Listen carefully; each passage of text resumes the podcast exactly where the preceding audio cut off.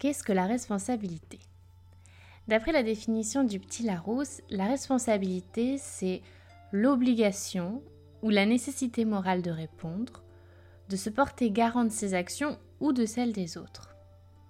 Quel mot lourd de sens, non? C'est un mot au poids imposant qui nous obligerait presque à être et à faire. Mais à quel point sommes-nous réellement responsables? Et à quoi nous sert-il d'être responsables même? Est-ce qu'on pourrait envisager cette responsabilité comme une clé pour nous rendre encore plus heureux, pour nous faire grandir peut-être? Je suis Safia Ayad et dans l'épisode d'aujourd'hui, je suis venue vous montrer que vous pouvez alléger votre charge mentale par la responsabilité.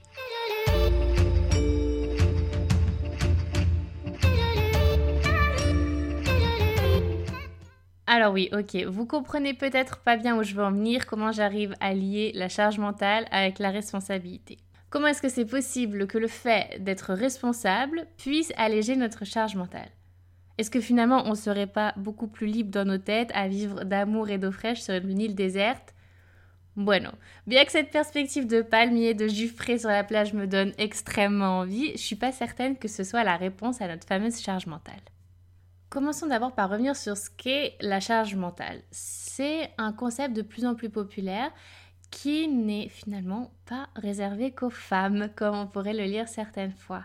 Le terme de charge mentale est généralement utilisé pour parler de ce poids que représente la gestion, l'organisation, le maintien en ordre de la sphère domestique mais ça peut très bien être aussi appliqué au domaine professionnel. Ressentir une charge mentale pour tout le travail, pour toutes les tâches de nature complètement différentes que l'on doit accomplir, c'est complètement actuel et complètement cohérent. Vivre ce phénomène de la charge mentale, c'est finalement avoir la sensation de se noyer sans pouvoir rien y faire. C'est être dépassé et ne pas savoir comment s'en sortir. Et la charge mentale, plus ça va, plus elle peut amener à une forme d'anxiété, voire à de la dépression. Et tous ces signaux d'extrême fatigue et de surstimulation de notre système nerveux, ce sont finalement des réponses évidentes à un stress beaucoup trop important sur une période beaucoup trop longue. Et c'est ici qu'entre en jeu notre fameuse responsabilité. Revenons quelques années en arrière.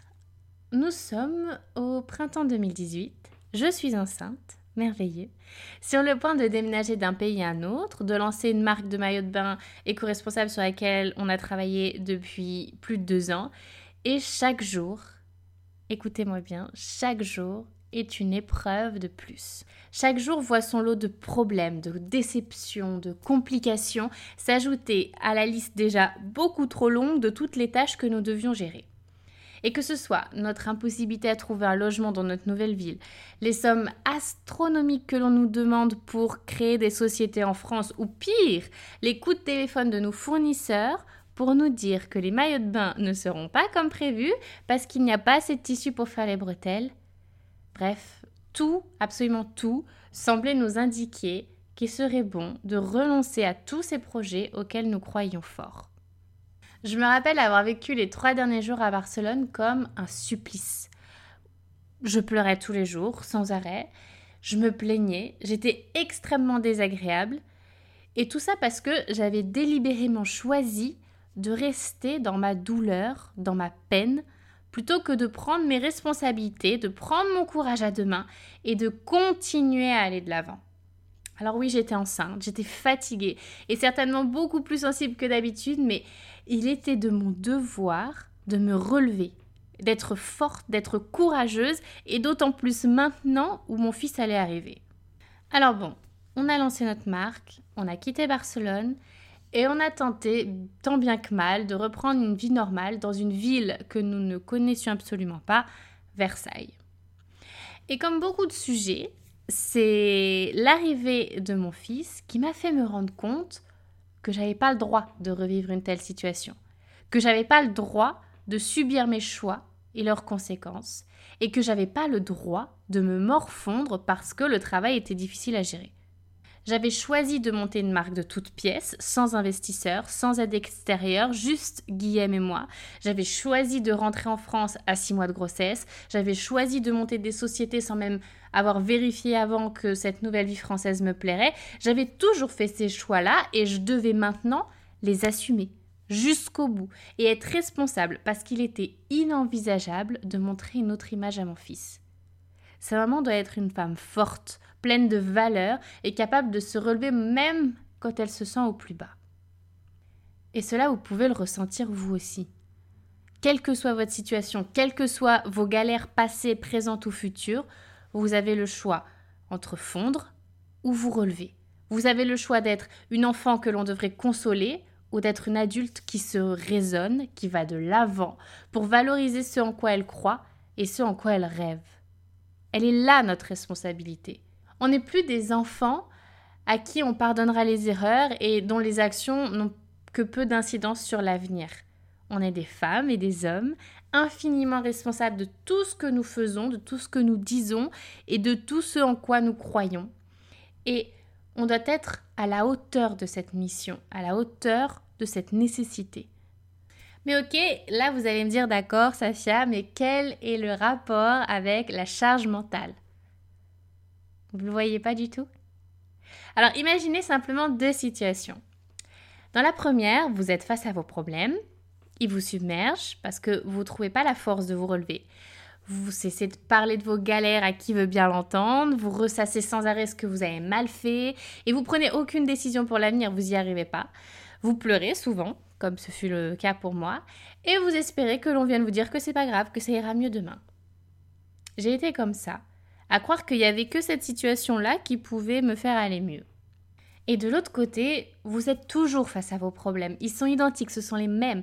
Et ils pourraient même vous submerger. Mais vous décidez de prendre votre responsabilité, de trouver les solutions pour avancer, pour vous relever. Vous mettez des méthodes en place, vous en parlez de façon constructive. Vous vous refusez à cette espèce de médiocrité dans ce qu'elle a de plus naturel, de plus rassurant.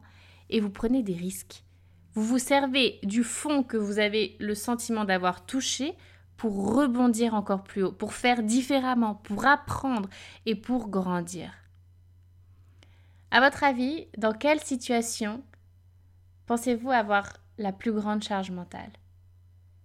Dans celle où chaque jour est un cumul de plaintes, de ressentiments, ou dans celle où chaque pas vous permet de voir les choses sous un angle un peu différent? Rappelez-vous toujours que le bonheur est aussi dans l'action, dans le risque que l'on prend à faire, à agir. Et naturellement, la charge mentale sera toujours plus grande dans la non-action, dans la non-responsabilité, parce que aucun nœud ne pourra jamais se défaire, aucune opportunité d'évolution ne pourra se présenter à vous et aucune chance de vivre en équilibre à nouveau. Alors, il est peut-être là le truc finalement.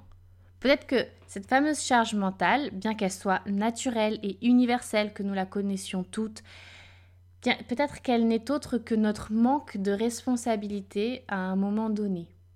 Évidemment qu'on passe tous par des phases lourdes et difficiles à gérer, mais on est tellement plus que nos emmerdes du quotidien. Notre vie finalement nous apprend chaque jour à être plus fort, à voir les choses différemment, simplement si nous donnons la peine de nous arrêter pour contempler le chemin parcouru. Ce que vous avez vécu jusqu'à présent est un entraînement absolument parfait pour tout ce que vous devrez expérimenter à l'avenir. Parce que tout n'est qu'une question de perception, c'est de voir le verre à moitié vide ou à moitié plein. C'est de se dire que tout est tellement chaotique qu'on ferait mieux de tout abandonner, ou alors c'est de se relever, de se mettre un coup de pied aux fesses, de prendre son courage à deux mains et de briller à nouveau parce qu'on essaie, parce qu'on tente, parce qu'on expérimente. Et si les problèmes ne se résolvent pas tout seuls, ils n'en sont pas moins des sources d'éveil et de développement de soi sans égal. Oser affronter ses peurs, les embûches sur la route, c'est une preuve que nous sommes complètement vivants. Alors, changez simplement la façon dont vous voyez les choses. Changez votre perception de chaque événement.